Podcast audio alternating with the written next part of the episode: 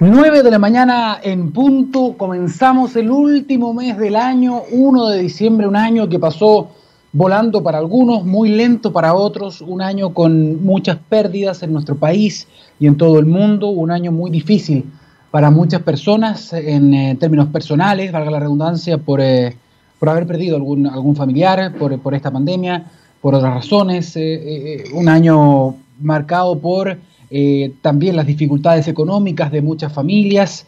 Eh, y lamentablemente habíamos dejado de hablar respecto del coronavirus ya en las últimas eh, reflexiones iniciales en el programa y nos habíamos enfocado en otros temas también, pero lamentablemente tenemos que volver a, a poner el acento, a poner el foco, a poner la mirada sobre lo que está pasando nuevamente y ya no en el hemisferio norte, ya no lo que está pasando con el rebrote en Europa, con lo que está pasando con terribles, terribles situaciones en Estados Unidos también, sino que acá en nuestro país.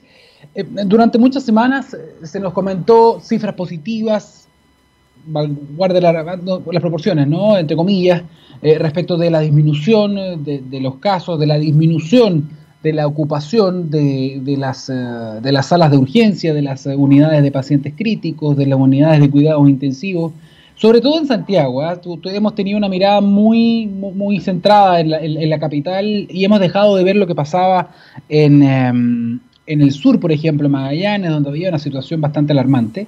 Sin embargo, con el paso de las semanas, nuevamente las, las tasas de contagio, la cantidad de personas ha comenzado a subir, el nivel de transmisión en diferentes partes del país y también se está notando ahora en la, en la capital eh, hay escenarios que no son muy positivos, se habla de un posible escenario catastrófico, esa fue la palabra que se usó desde el Ministerio de Salud, para, para ahora, digamos, para la vuelta a la esquina, para la segunda semana de enero, con eh, una posibilidad. Hay tres casos, ¿no? Leve, medio, catastrófico, y el catastrófico significaría que, según estos cálculos de proyecciones que pueden ser mejores o peores, eh, hablarían de miles, nueve mil contagios eh, diarios y eso es volver a una situación terrible, una situación que ya vivimos a comienzo de año, como por ahí por abril, mayo, junio, um, y es lo que nadie quiere. Uh, quizás hay muchas personas que se han confiado, quizás también eh, hay mucha responsabilidad respecto de cómo se ha comunicado todo esto, respecto de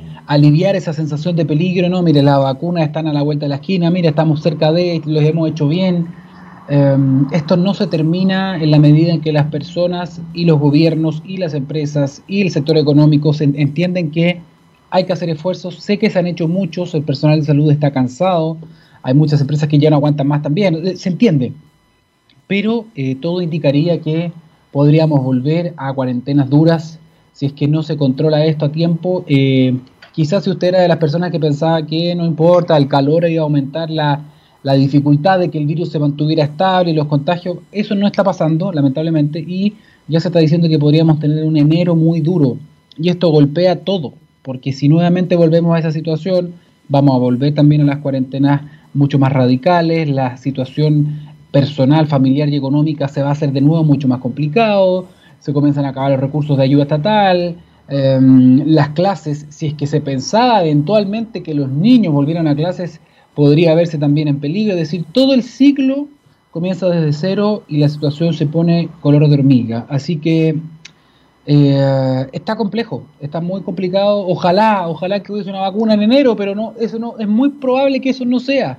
Tengo discusiones con algunos médicos, con algunos psicólogos, con algunos científicos también respecto de esto, eh, de cuándo podrían estar las vacunas, más allá de lo que se ha comunicado, se ha dicho primer trimestre pero eso va a ser para una parte, si es que llega esa cantidad de vacunas, va a ser para una parte pequeñita de la población y hay que estar preparado para eh, seguir cuidándose, seguir cuidándose. Esto no se ha ido y lamentablemente también aumenta la, la, la idea de que esto es falso, de que esto es una pandemia, como dicen algunos, y esas son idioteces. Directamente son idioteces, ya basta, basta con ese tipo de cuestiones que no le hacen mal a nadie, tenemos que seguir cuidándonos, todavía estamos entendiendo esta enfermedad, todavía esto no ha dejado de golpear a nadie, países del primer mundo hoy día están sufriendo los embates y ellos tienen una capacidad muy distinta a la nuestra y aún así no han podido enfrentarlo, así que no nos creamos los reyes del universo ni nada por el estilo.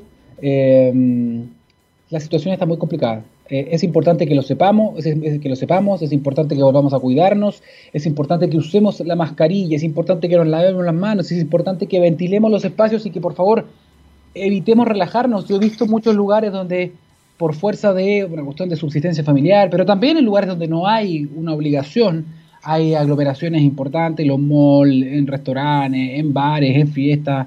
Lo hemos visto aquí mismo al lado mío, los vecinos, he visto que hacen fiestas y se, se nos olvida que, que, esta situación todavía está presente. ¿no? Y aunque seamos jóvenes o no, aunque tengamos buena salud o no, podemos salir perjudicados, podemos tener secuelas y quizás si nosotros no, sí podemos nosotros pegárselo a alguien que en el fondo lo puede lamentar.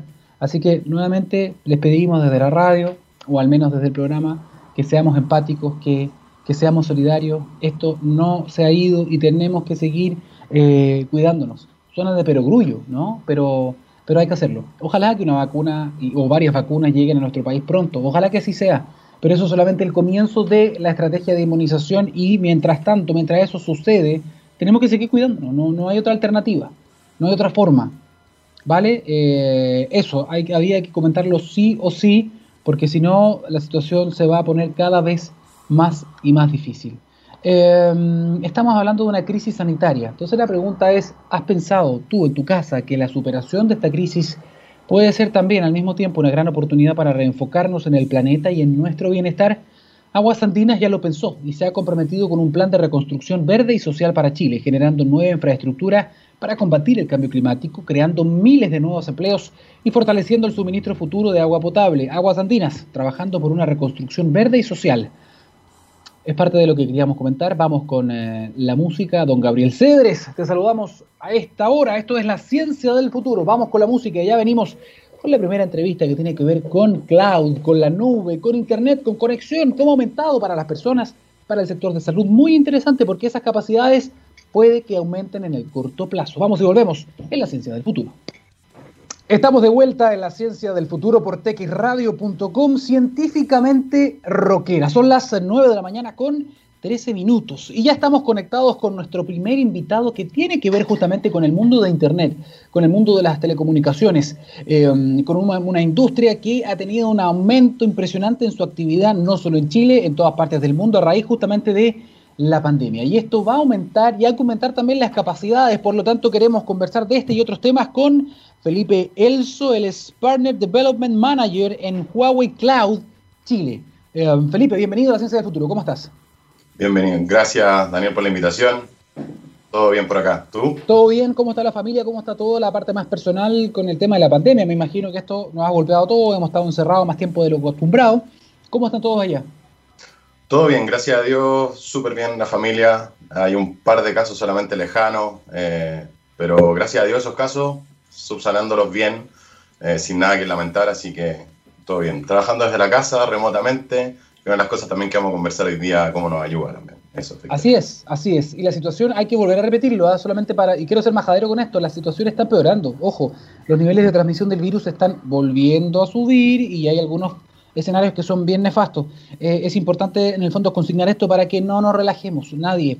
Em, dicho eso, efectivamente, durante este año, y esto ha pasado en todo el mundo, se dio un, un envión, un empujón anímico eh, al, al, uso justamente de ciertas plataformas virtuales, ¿no? El teletrabajo se volvió una realidad en muchas empresas que todavía ni siquiera comenzaban o tenían la idea de comenzar a empujarlo este año. Eh, el aumento del e-commerce, del comercio por internet, los, delivery, etcétera. Em, bueno, todo lo que tiene que ver con internet, los Zoom, las conferencias, la entretención, la comunicación, todo se disparó mucho. Y en eso hay, tienen mucho que ver ustedes acá con, eh, con Huawei en nuestro país porque entendemos que justamente el año pasado, en agosto del año pasado, se inauguró la primera nube pública en Chile. Y también entendemos que es la primera de su tipo aquí en, esta parte del mundo, en América Latina. Eh, por lo tanto, llegó justo antes de, eh, para poder tener todas estas capacidades quizás, así que nos gustaría, Felipe, que nos cuentes un poquitito para las personas que a lo mejor todavía no entienden bien esto de la nube, de qué manera este esfuerzo eh, ayudó también a potenciar esto, estos mercados, estas industrias acá en nuestro país este año. Por supuesto, por supuesto, sí. Como tú comentas, Daniel, efectivamente el año 2019, en agosto, hicimos el lanzamiento de nuestro primer centro de datos en Chile como Huawei, como nube pública, Huawei Cloud. Eh, en muchos casos la gente no, no, sabe bien cómo una nube pública de manera local, que esté acá situada en Chile, puede efectivamente colaborar con su negocio. pero es bastante simple si lo llevamos a casos como los que tú acabas de mencionar, por ejemplo el e-commerce. Fue un boom este año a través de esta gran pandemia que estamos viviendo, que no es algo que queremos vivir, pero nos tocó vivir esto este año. Eh, y esto ayudó mucho, puesto que al estar de manera local, al tener el centro de datos de manera local, ayudamos a todas esas compañías que están emprendiendo con su nuevo e-commerce o que están con un e-commerce consolidado, a tener una mejor relación en términos de calidad de servicios con sus clientes, ¿no es cierto? Nos pasa mucho hoy día como consumidores finales cuando queremos adquirir algo, cuando queremos comprar algo a través de Internet, que el tiempo de respuesta, si no es muy grato, si no es algo inmediato, nos cambiamos al e-commerce, ya sea de la competencia o nos vamos a comprar o adquirir otro producto, ¿no es cierto? El tener un nodo local como Huawei Cloud, de los cuales muchos e-commerce están sobre ella, eh, hace que, como nuestro centro de datos está acá en Chile, la latencia que se llama, que es la parte técnica, el ir y volver de datos, esta pregunta de si tengo o no tengo un producto, de consultar por un producto o no, sea no inmediato, pero muy bajo, en comparación a otras nubes que tienen su centro de datos fuera, ¿no es cierto? Eh, y eso claramente ayuda en el sector logístico para hacer todo el tema de transporte, para hacer el tema del delivery, en e-commerce. ¿Para qué mencionar la industria de los juegos que también fue bastante potenciada durante esta pandemia? El poder tener todos los servidores atrás de juegos y permitir a los jugadores tener esta menor latencia, que es un concepto que los jugadores conocen bastante bien, ayuda mucho. Eh, y para eso está en el fondo la nube acá en Chile, para poder ayudar en esos simples casos día a día que ni siquiera sabes de repente qué nube está por atrás. Yo creo que algo más, un poquito específico, pero me interesa mucho en el fondo que, que, nos puedas bajar un poquitito más el concepto, por ejemplo, el tema de la latencia. La latencia es un concepto que se usa muchísimo en el mundo de las telecomunicaciones, de la tecnología, de Internet. Pero me da la impresión de que todavía, excepto que seas un jugador, no un gamer, eh, sí. probablemente el concepto de latencia para otro tipo de aplicaciones, para otro tipo de actividades no se entiende mucho. El concepto de latencia, Daniel, es básicamente cuánto yo me demoro entre que hago una pregunta, ya sea desde mi celular, desde mi computador, hacia algún producto, por ejemplo, no sé, quiero saber si hay algún cereal en algún e-commerce de algún supermercado, por ejemplo. Ese, ese buscar que uno selecciona directamente en la página del e-commerce y ve que carga una nueva página, ¿no es cierto? Eso es que está yendo a buscar datos a su servidor central. Y ese servidor central está viendo con sus otros servidores, que es esta gran masa de cómputo que tienen atrás, si efectivamente ese producto tiene inventario o no. Son esas preguntas de Internet. ¿Y cuánto me devuelvo? ¿Cuánto se demora en ir, buscar el dato y volver? Son, milis, son milisegundos, no alcanzan a ser un segundo. Pero al estar localmente, esos milisegundos son prácticamente más cercanos a cero, más entre 0,50 milisegundos. Cuando estamos operando en una nube fuera de Chile, generalmente las, la, las grandes marcas de nube también están alojadas en Estados Unidos, algunos con nodo en Brasil. Esa, esa pregunta, esa ida y vuelta, que se llama milisegundos, que la latencia, eh, va en torno a los 150, 200, cuando son accesos públicos de Internet, e-commerce, páginas web, incluso puede llegar a 300. Pero en otros casos también con enlaces dedicados puedes bajar un poco, pero son muy pocos en Chile los que existen eso. Felipe, en, eh, en, todo este año de funcionamiento, de agosto a agosto de este año más o menos, ¿cuáles son los eh, usos, al menos que ustedes han podido observar, que tengan que ver con, eh, con la pandemia, con, con, el COVID? Entendemos que directamente tú ya me mencionaste algunos, por ejemplo, no sé, el tema de los videojuegos, etcétera, que es súper importante, pero ¿hay, ¿hay algún uso que ustedes vieron también que se haya disparado y que tenga que ver con algo práctico del día a día, de la vida, es decir, eh, las compras o lo, lo, interesante acá, porque ustedes están trabajando también con la posta central. Y eso es bien interesante porque ya no son pocos las instituciones médicas, algunos centros de investigación que están tratando de unir la inteligencia artificial, la conectividad con diagnóstico de, de COVID. De hecho, ya te mencioné algunas industrias, las más, las más cercanas son todo el mundo del comercio electrónico. Y eso no solo hablamos del e-commerce o hablamos de la pura plataforma de, comercio electrónico, sino todo lo que conlleva eso. Tú mismo lo mencionabas, el delivery, la logística que hay detrás. Son tremendas industrias que también aumentaron su demanda exponencialmente te, eh, por temas de la pandemia y también en el fondo empezaron a necesitar esta capacidad de cómputo que no tenían. Muchas de estas empresas, como tú mencionaste, eran tradicionales, tenían infraestructura tradicional, eh, es decir, un servidor, dos servidores alojados en su sitio, en sus dependencias. Al tener un boom de 5 por, 10 por, 20 por, dependiendo de cada industria, claramente el ir a comprar equipamiento, el cual incluso se veía afectado por el tema de la pandemia, por temas de importaciones, etc., eh, la nube claramente fue su mejor opción. Entonces, estas industrias son, fueron altamente demandantes en términos de consumo de nube. El juego, ¿para qué hablar? El mm. gaming, de hecho, hay estudios que creció ni siquiera 10 por, fueron muchos por, ¿ya? Pero también, eh, como tú mencionabas, también tenemos eh, iniciativas muy, muy interesantes como Huawei, como Huawei Cloud, con una donación que le hicimos a la posta central, también al hospital de Temuco, que tiene que ver con plataforma de inteligencia artificial para la detección de COVID-19 tempranamente, sin eh, el uso de PCR ni exámenes rápidos, sino que directamente con el uso de tomografía. También otras donaciones que hemos hecho y otras inspecciones que hemos hecho a nivel de inteligencia artificial también, tiene que ver con cámaras térmicas. Lo recuerdo. de mucha aglomeración, cámaras térmicas donde no puede estar el guardia ni el personal de seguridad midiendo uno por uno. Entonces, tomamos estas cámaras térmicas y eh, a una gran masa de población que va pasando por este flujo se le va tomando la temperatura y va marcando inmediatamente personas que están sobre 37 o 37 grados y medio, dependiendo cómo uno configure eh, este, este template, ¿no es cierto?, este uso de la cámara. Felipe, la, información, los datos que viajan, que se procesan en, la nube, ¿están seguros? Son, son, datos que están resguardados. Hoy día la protección de los datos es algo súper, súper importante. Y, y, no solo Huawei, sino que en diferentes partes del mundo se ha hablado mucho, han habido campañas de prensa en países ¿no? que hablan de que hay que tener ojo con la seguridad de los datos y se apunta justamente para el gigante asiático diciendo, oye, ojo con eso. Entonces es un tema relevante porque está en la discusión. Estuvo la discusión en la última elección en Estados Unidos, también en Europa. ¿Qué nos puedes decir también respecto de eso? Sí, efectivamente ha estado la discusión. Eh, es algo que es una campaña por ahí de varios medios, no, medios específicos, sino que es medios de comunicación a través de ciertas tendencias, ¿no es cierto? Eh, nosotros como Nube Pública, la compañía apuesta a tener todas sus certificaciones al día. De hecho, hoy día contamos con más de 50 certificaciones, tanto desde el lado de operación, que tienen que ver con certificaciones ISO, del uso y manejo de la nube, ¿no es cierto? Como también eh, certificaciones específicas que mencionabas tú con respecto al tema de seguridad. Por ejemplo, contamos con GDPR, tiene que ver con una certificación muy usada en Europa. Con respecto al uso del dato, no es dónde yo alojo el dato ni cómo lo alojo, sino para qué lo uso. Que eso es muy, muy importante del, ok, yo tengo un dato que le puede entrar, por ejemplo, a un e-commerce. Ese e-commerce puede tener los datos personales de Gabriel, de Daniel, pero él los va a usar solo, única y exclusivamente para el fin el cual fue proveído ese dato.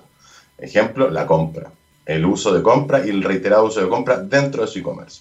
Lo mismo, por ejemplo, si alguien está postulando un trabajo y entrega sus datos a una empresa, la cual está buscando un, un profesional, solo ese dato de Daniel en este caso, de Gabriel, pueden ser utilizados para esa búsqueda o tú puedes utilizar para futuras búsquedas, pero no para compartir entre empresas ni nada. Contamos con ese tipo de certificaciones, también contamos con certificaciones PCI, que tiene que ver con la transferencia de datos bancaria, transferencia electrónica, y así muchas más. Son casi 50 certificaciones que pueden encontrar todas en nuestra página de huawei-cloud.com y que se alojan a nivel mundial en nuestras 23 regiones que tenemos a nivel mundial. Eh, y el uso de esa data está 100% resguardado a través de estas certificaciones y también todo lo que tiene que ver con nuestro equipamiento físico, de cómo resguardamos los datos. No solo tiene que ver con la certificación del uso del dato, ¿cierto? sino que cómo nosotros resguardamos también los datos en nuestros data centers, los centros de datos, ¿no es cierto? Con nuestra cama perimetral de seguridad y capa a nivel de firewall y cómo eh, bloqueamos el acceso en el fondo no, no, deseado a nuestros datos, por supuesto. Es importante conocer todo este tema de las certificaciones y escuchar justamente una respuesta desde la misma compañía, eh, ¿no? Porque estos temas muchas veces se manosean mucho se habla mucho desde una base a lo mejor sin mucho conocimiento. También hay mucho detrás de propaganda, de cuestiones de intereses políticos, geopolíticos, económicos. Esto está marcado también por eso. No es menor, digamos, que Huawei se haya convertido en uno de los grandes actores ¿no? del desarrollo y la implementación de 5G en el mundo. Eh, es algo relevante hoy día, ¿no? Hay muchos millones de dólares en juego también, entonces también detrás hay países que están diciendo, hoy están avanzando mucho algunos, frenemos aquí, es todo, es como un ajedrez mundial esta cuestión, así que es importante escuchar también la parte técnica, de la parte de las certificaciones, que esas son certificaciones que imagino entregan justamente entidades independientes, expertos, eh, para, resguardar eh, la calidad y también la protección de los datos. Dicho eso, dicho eso, van ustedes a construir un segundo data center acá en, en nuestro país. Cuéntanos por qué y en qué va a incidir, cómo va a cambiar también el panorama en Chile. Excelente, excelente iniciativa. De hecho, eh, ¿cómo va a incidir? Mucho, muchísimo. De hecho, eh, la gama y la amplitud que va a tener, incluso en gente que no sabe que hay nube por atrás, va a ser impresionante. Pero sí, te quiero contar un poco desde el principio. Eh, estamos hoy día implementando ya la segunda, el segundo centro de datos, el segundo data center en Chile. Debe estar implementado, si todo va bien en nuestros planes, a fines de este mes o a comienzos del próximo año. Esperamos ya contar con nuestra segunda zona de disponibilidad. Nosotros en el concepto nube y las nubes públicas en general, cuando abrimos un data center, le llamamos zonas de disponibilidad. Cuando tenemos ya más de una en un país o en una región, puede ser multipaís incluso, podemos ya denominar eso como una región, un hub, ¿no es cierto? Tenemos una región dentro de Conosur. Eh, el principal motivo de por qué queremos abrir esta segunda zona es porque vemos eh, en Chile un hub regional tecnológico bastante potente eh, dentro de Latinoamérica y para alimentar todo Cono Sur. El tener esta segunda zona de disponibilidad es ampliarle la herramienta a nuestro, a nuestro país, por supuesto, y a nuestros países vecinos, de que tengan el uso de nube pública de manera local. Si sé que hay una frontera, pero experimentarían también lo que vimos en un comienzo, latencias muy bajas y muy cercanas, en el fondo, a cero, entre comillas, 50 milisegundos, 40 milisegundos. Eso por un lado, entonces brindar la nube pública para todo el cono sur de Latinoamérica. Ese es nuestro principal motivo hoy día. Y entiendo que sería la única nube en Chile con dos data eh, con dos de estos centros, ¿no? Em, y lo otro, ¿cuándo va a comenzar la construcción y cuándo más o menos va a estar listo? Porque estos son procesos que se demoran y además entiendo que se va a utilizar infraestructura que ya existe. ¿Cómo es eso?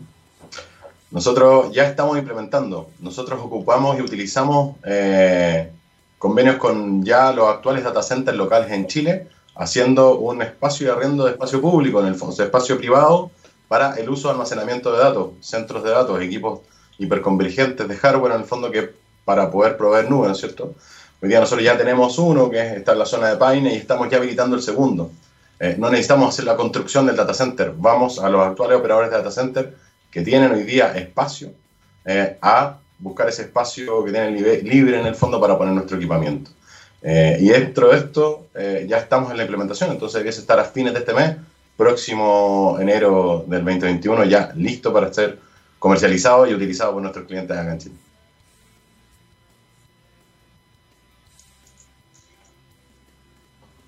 Ahí sí, ahí sí, me había, me había bloqueado, perdón. Te decía que estamos en la quemada, entonces, como se dice en buen chileno. Felipe mm, Elso, Partner Development Manager en Huawei Cloud Chile. Muchísimas, muchísimas gracias por, por contarnos estas novedades de lo que se viene, porque además es muy probable que los requerimientos en cuanto a la conectividad sigan aumentando a raíz de lo que está pasando. Pase o no pase, digamos, la pandemia, muchas de las modalidades de trabajo, de compra, de juego, de consumo de datos que llegaron para quedarse. Así que sin duda va a ser algo muy requerido toda esta, esta infraestructura. Así que muchísimas gracias por contarnos todo esto y que les vaya muy, muy bien.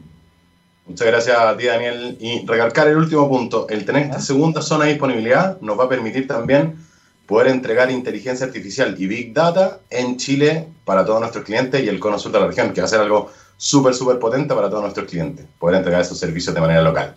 Gracias a ustedes por la invitación, muchas gracias y que tengan un muy buen programa y un muy buen día. Chao Felipe, cuídate mucho, gracias. Chao, gracias. Bien, aprovechamos también de contarles, ¿ah? cuando miramos al futuro vemos una compañía que tiene un propósito claro. En Anglo American se han propuesto reimaginar la minería para mejorar la vida de las personas. ¿Cómo lo están haciendo? Poniendo la innovación en el centro de todo.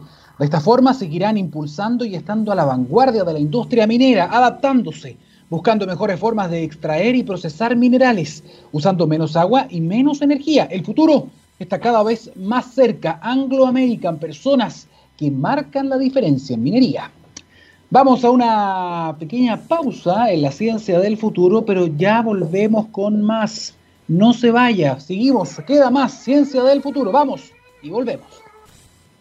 9 de la mañana con 35 minutos retomamos la ciencia del futuro por texradio.com y ya estamos conectados con nuestro segundo entrevistado de esta jornada. Hablamos de Javier Ramírez, director ejecutivo de KnowHub Chile. Javier, bienvenido a la Ciencia del Futuro. ¿Cómo está? Buenos días. Hola, buenos días. Muchas gracias por invitarme.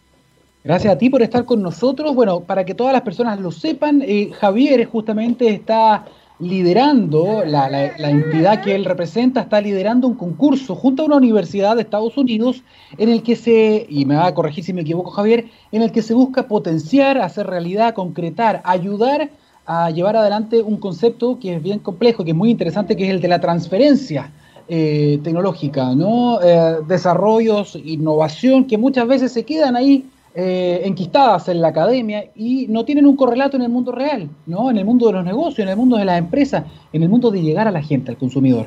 queremos entender un poquitito más justamente de qué se trata esta, esta convocatoria, así que Javier, cuéntanos un poquitito cómo nace todo esto y cuál es este contexto.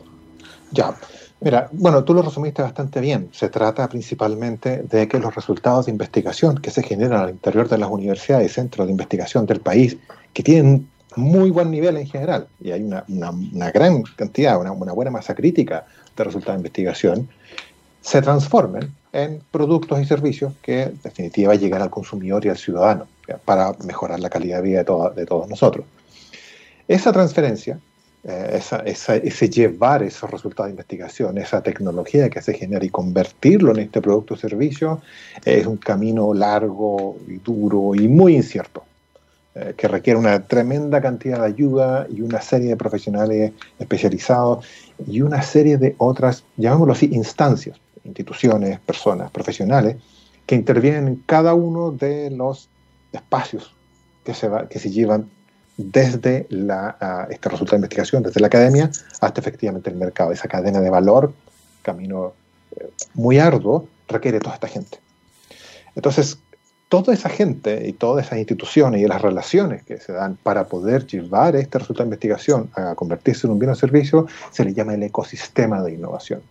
Entonces, eso, eso, es, más, eso es como a, grandes rasgos. Ahora, cuando tú me, preguntas por la convocatoria en particular, de dónde nace, fue observar, eh, fue observar que teníamos resultados de investigación muy interesantes. Entonces, como parte de nuestro trabajo, lo llevábamos hacia la industria específica. Por ejemplo, cualquier cosa. Voy a inventar una, historia para no, para no comprometer ningún tipo de información. algún investigador de alguna universidad genera, se da cuenta de que en ciertas partes hay una plaga que está presente en todas partes, pero justamente en un cierto lugar no se da mucho, tiene una incidencia menor después de investigar varios años, se da cuenta que porque aquí, justamente en ese lugar, hay otro bichito que está presente, algún tipo de bacteria, algún microorganismo cualquiera. Después de muchos años, finalmente logra desarrollar, aísla, multiplica, hasta que ese bichito dice, perfecto, este va a ser el futuro agroquímico que va a matar esta plaga que es tan dañina para nuestro país, o este cultivo en particular. Uno toma ese resultado de investigación y se lo muestra a la industria en particular, en este caso una agroquímica, por ejemplo, que se dedica. Y la agroquímica típicamente diría algo así como, oh, me encanta, lo tomaría así. Y ese condicional habitualmente se refiere al nivel de madurez que tiene esa tecnología para poder considerar que está cerca o no al mercado. ¿Por qué pasa esto? Porque las universidades y centros de investigación suelen desarrollar esta tecnología hasta niveles que están naturalmente llamados. Entonces el investigador lo prueba, por ejemplo, en su laboratorio y toma este bichito y lo multiplica típicamente, bioreactor de 10 litros en su laboratorio, un laboratorio más grande, de 20 litros. Y la industria dice, yo lo tomaría así, usted hubiese hecho pruebas en bioreactores de 500 litros, o de 100 litros por lo menos. Y ese delta de diferencia hace todo, genera una, una barrera que muchas veces es infranqueable para las universidades, porque no tienen fondos para hacer esa, ese escalamiento y para probarle entonces a la industria que efectivamente ese resultado de investigación que tienen tan promisorio vale en el mercado. En este caso estamos hablando de la reproducción de este eventual microorganismo con, eh, que, con función de, para atacar alguna, alguna plaga. Así como eso hay un montón de otras historias en donde la, la, industria dice yo lo tomaría, en este caso se llama licenciar, yo licenciaría esa tecnología sí. Y ese sí involucra un nivel de incerteza y de riesgo para la industria. La industria está acostumbrada, la empresa privada está acostumbrada a lidiar con riesgos. O sea, moverse riesgos parte del mundo de los negocios, pero son riesgos de tipo comercial.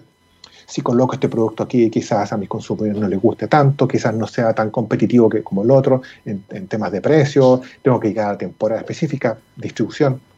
Pero en este caso lidiamos con un riesgo diferente, es el riesgo tecnológico, de no saber si eso realmente va a funcionar o no en las condiciones reales. El ejemplo que puse es reproducir esta molécula en grandes cantidades, pero quizás ese mismo sí condicional del ejemplo se refiere a aplicar esto. ¿Dónde lo ha aplicado la universidad? En media hectárea, en sus campos, de, en sus campos experimentales. Y la industria para poder tomar y ya, pero yo para poder saber y tener cierta certeza, menor riesgo tecnológico, necesito que lo haya probado en 5 hectáreas por lo menos. Y así, para poder franquear esa barrera del riesgo percibido por la industria para transferir esa tecnología, es que nosotros creamos este programa Bridge, que financia precisamente esa parte, ese delta, desde el resultado de investigación promisorio hasta un, un nivel de prueba o de madurez tecnológico que para la industria sea satisfactorio y le dé cierta certeza y tomarlo como tecnología. Y además esto está justamente integrado en la bajada que tiene el, el Know-Hub Chile, que estoy viendo a tu espalda, porque dice tecnología, transferencia, Chile. O sea, lo que tú me cuentas es justamente ese camino, paso a paso, ¿no?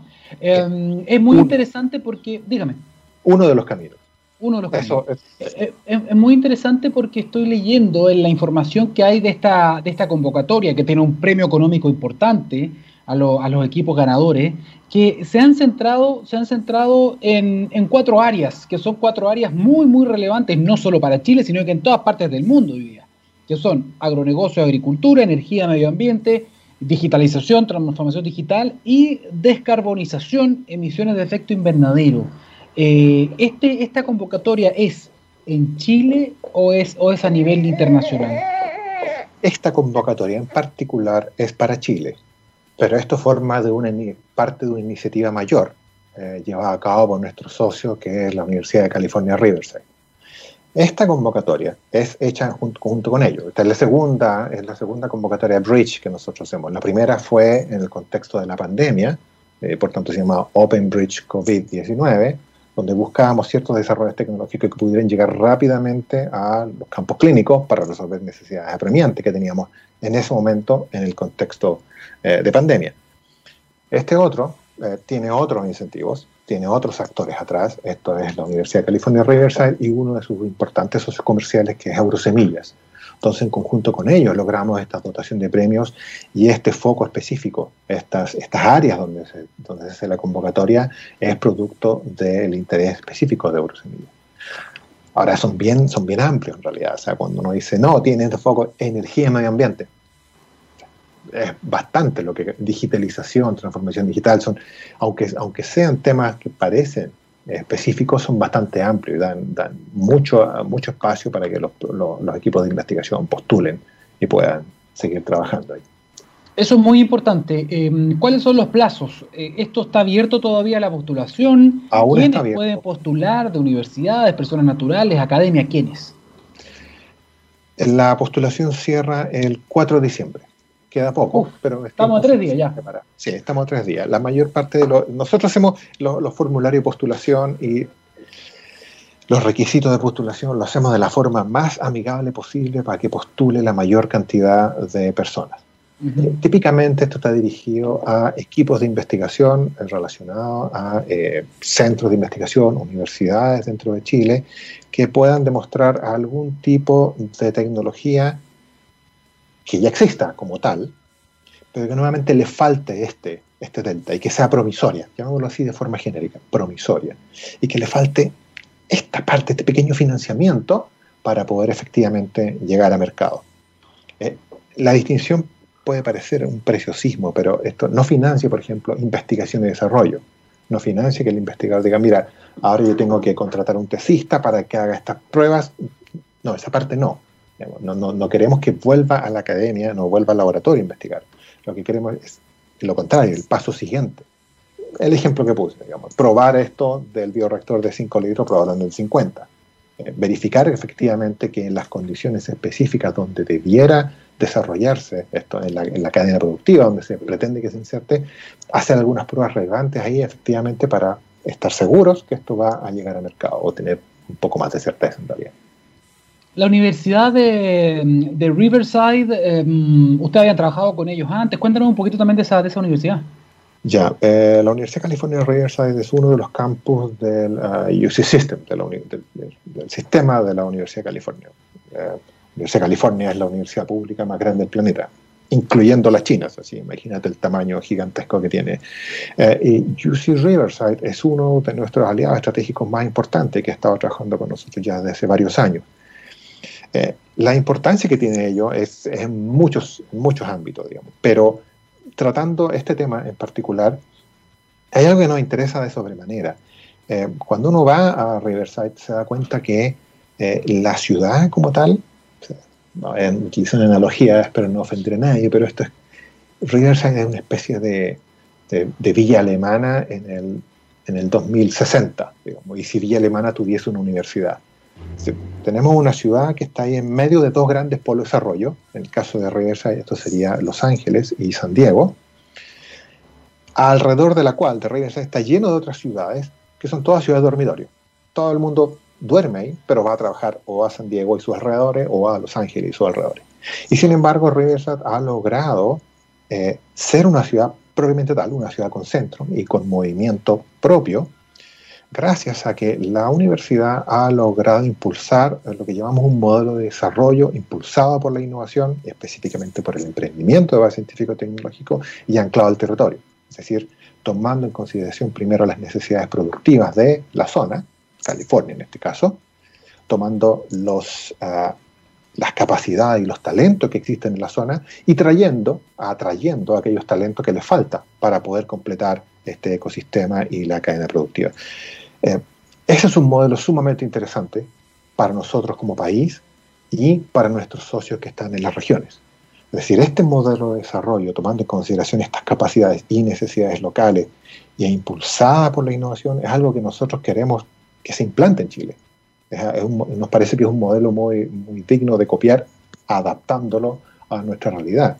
Por eso los trabajos que estamos realizando con la Universidad de California Riverside siempre tienen este foco, por eso acá eh, hemos hecho mucho hincapié en la promoción en las regiones, porque nos interesa más que tomar esa tecnología que encontramos en eh, la Universidad Católica de Temuco, por mencionar a nuestros socios, y tratar de llevar de comercializarla internacionalmente, que sí, que es algo que nos interesa, nos interesa más aún que a través de la comercialización de esa tecnología se generen esas capacidades locales en la Universidad Católica de Temuco y en esa región y en esa provincia en particular. Y un efecto de demostración.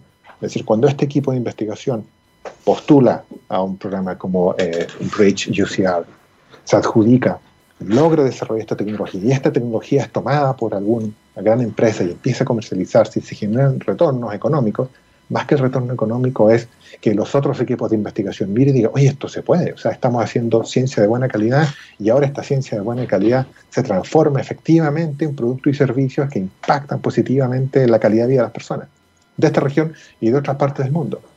Entonces, lograr ese efecto es lo que realmente buscamos al final del día. Javier, tú me contabas antes que ya habían hecho una iniciativa similar hace un par de meses atrás, pero enfocado específicamente en el tema COVID, ¿no? En el tema, en el tema de la pandemia. ¿Eso ya se tradujo en algo o está en proceso? ¿Cómo le fue eso? Nos fue bastante bien. Fue una iniciativa que lanzamos a la carrera.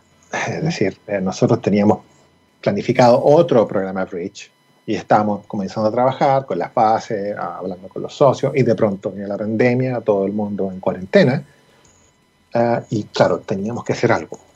Eh, habían muchas otras iniciativas en torno a, al COVID, eh, del gobierno y en conjunto con privados, eh, y, o podíamos sumarnos a alguna de ellas, que lo, igual lo hicimos, pero dijimos, utilizando nuestras capacidades podemos hacer algo mucho más rápido, aprovechando nuestro tamaño y por tanto nuestra flexibilidad. Y lo que hicimos fue que, eh, utilizando nuestras redes institucionales y personales también, logramos detectar algunas necesidades específicas, necesidades tecnológicas específicas al interior de algunos centros clínicos. Eh, el Hospital Clínico de la Universidad de Chile, por ejemplo, por mencionar solo uno de ellos. Eh, en donde la gente que estaba ahí en la primera línea decía, mira, lo que necesitamos son eh, resolver este problema específico. Eh, por ejemplo, típico, no, no, no, lo que aparece en todas partes, digamos, los elementos de protección.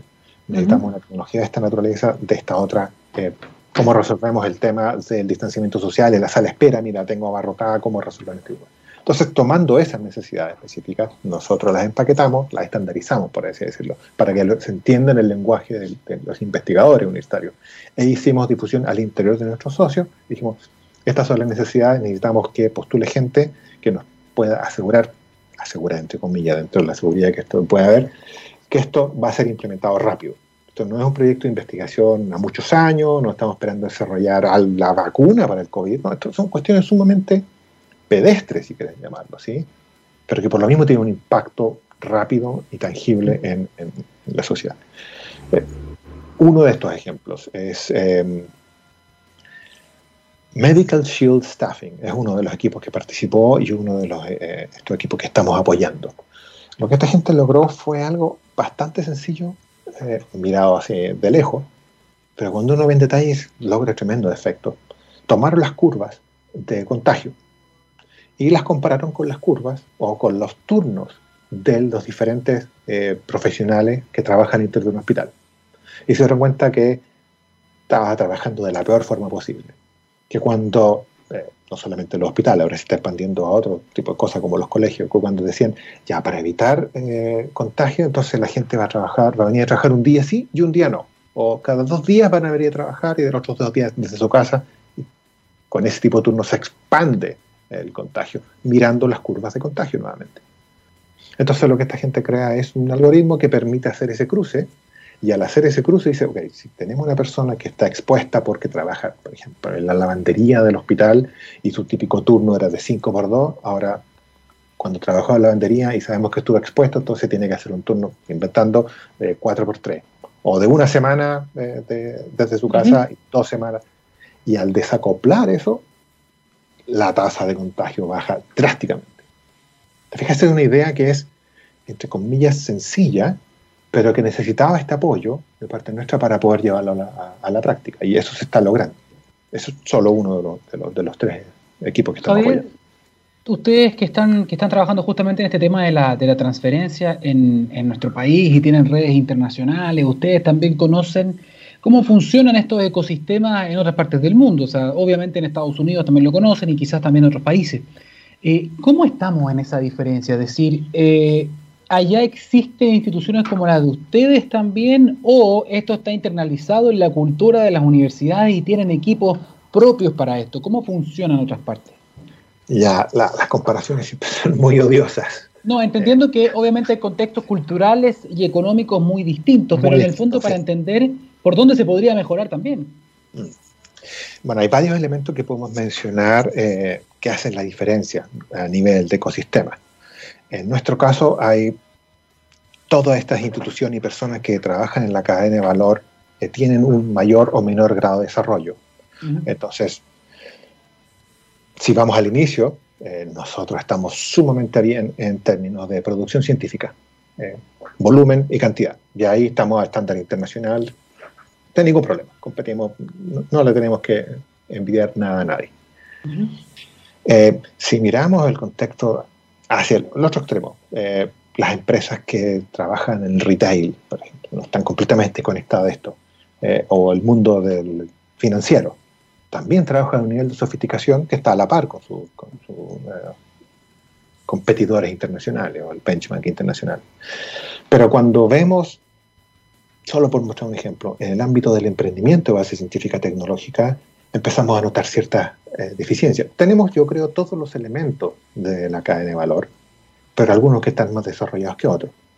Si miramos eh, nuestros fondos de inversión, por ejemplo, existen los fondos de inversión de riesgo, los llamados venture capital, pero hay ciertas condiciones de borde que les impide, no, vamos, no, vamos, no tiene sentido entrar en detalle ahora, pero que les impide apoyar algunas veces iniciativas que son sumamente valiosas y que obligan a que, por cuestiones legales, regulatorias incluso, obliga a que esos emprendimientos tengan que buscar su vida en otras partes. Y así es como tenemos a Notco buscando eh, financiamiento en, en, otros países. Y me consta que acá muchos fondos de inversión quisieron invertir, pero los fondos que se necesitaban eran muy altos. Entonces decían, oye, ¿por qué no las FP nos invierten en nosotros? No, regulatoriamente no se puede, todo un problema. Eso, solo por mostrar un ejemplo. Otro ejemplo eh, importante, pero en el cual nosotros estamos trabajando ahora y creo que estamos teniendo un buen, un buen, muy buenos resultados, es incorporar al mundo de la defensa al ecosistema de innovación. O sea, cuando uno mira estos ecosistemas eh, grandes que, admiramos, Estados Unidos por supuesto, pero también otros, vemos que el mundo de la defensa está eh, muy presente. A veces es el actor más importante y a veces el ecosistema mismo se construyó alrededor del, del mundo de la defensa. En nuestro país está separado. Habían siempre han habido eh, ciertas instancias de colaboración puntuales. Eh, no sé, por ejemplo, la FACH ahora trabajando con eh, Big Data, con X universidad, o trabajando en sistema satélite con esta otra universidad. en su momento, cuando se trajeron los tanques Leopard, y los filtros de aire nunca habían desarrollado para Alemania y los filtros de aire se tapaban de la turbina cuando los llevan de cierta cama. Entonces, nuevamente proyecto de investigación con otra universidad para resolver ese problema pero las Fuerzas Armadas y el, mundo de la defensa no estaba presente en el ecosistema como tal. Eso estamos tratando de cambiarlo a través de una iniciativa específica, otra convocatoria que cerró ayer, exitosamente, que es este desafío Avante, en conjunto con la Armada de Chile. Y precisamente lo que busca Avante es resolver ciertos problemas específicos detectados al interior de la institución a través de emprendimiento de base científica tecnológica. cuando hablamos de problemas de ecosistema, nosotros como Knowhow, pero también me consta que muchos otros actores del ecosistema, cada uno trabaja en su propia área tratando de resolver estos temas de ecosistema. No, perfecto. Muchísimas gracias por, por, contarnos todo esto. Muchísimas gracias también por la labor que están desarrollando ya hace cierto tiempo. Hub Chile, por estar presentes también acá y, contarnos este, este tema, sobre todo esta, esta última convocatoria. Entiendo por lo que me has comentado que ustedes han desarrollado varias en simultáneo, así que esta sería una más muy importante. Javier Ramírez, director ejecutivo del Know Hub Chile. Gracias eh, por, estar acá en la Ciencia del Futuro en TX Radio. Que esté muy bien. Gracias a ustedes. Nos vemos. Chao, chao. Buenos días. Buenos días. Bien, y con esta entrevista entonces con Javier Ramírez, ¿ah? el mismo nombre que un gran amigo mío del colegio, llegamos hasta, hasta el final de este programa. Recuerde que tenemos una mañana con mucho, mucho contenido, electromovilidad, minería del futuro, y nos encontramos de nuevo el eh, jueves de este último, último mes del año 2020, un año que para muchos va a ser un año para el olvido, eh, un año de sacar lecciones, vamos a ver en el fondo qué sacamos en limpio al final de lo que queda de este, de este mes. El llamado antes de cerrar entonces nuevamente, señoras y señores, es a cuidarnos, no bajemos los brazos, la vacuna no está lista, no está a la vuelta de la esquina todavía, no tengamos esa percepción más allá de lo que nos puedan decir respecto de las cifras, lo real es que esto está aumentando en muchas regiones del país también ahora eh, en, la capital hay algunas proyecciones catastróficas, así que por favor, sigamos cuidándonos, no nos relajemos, mantengamos la mascarilla siempre y tratemos de no juntarnos con muchas personas porque después lo podemos lamentar. Que tengan un muy buen día, nos vemos el próximo jueves. Chao, chao.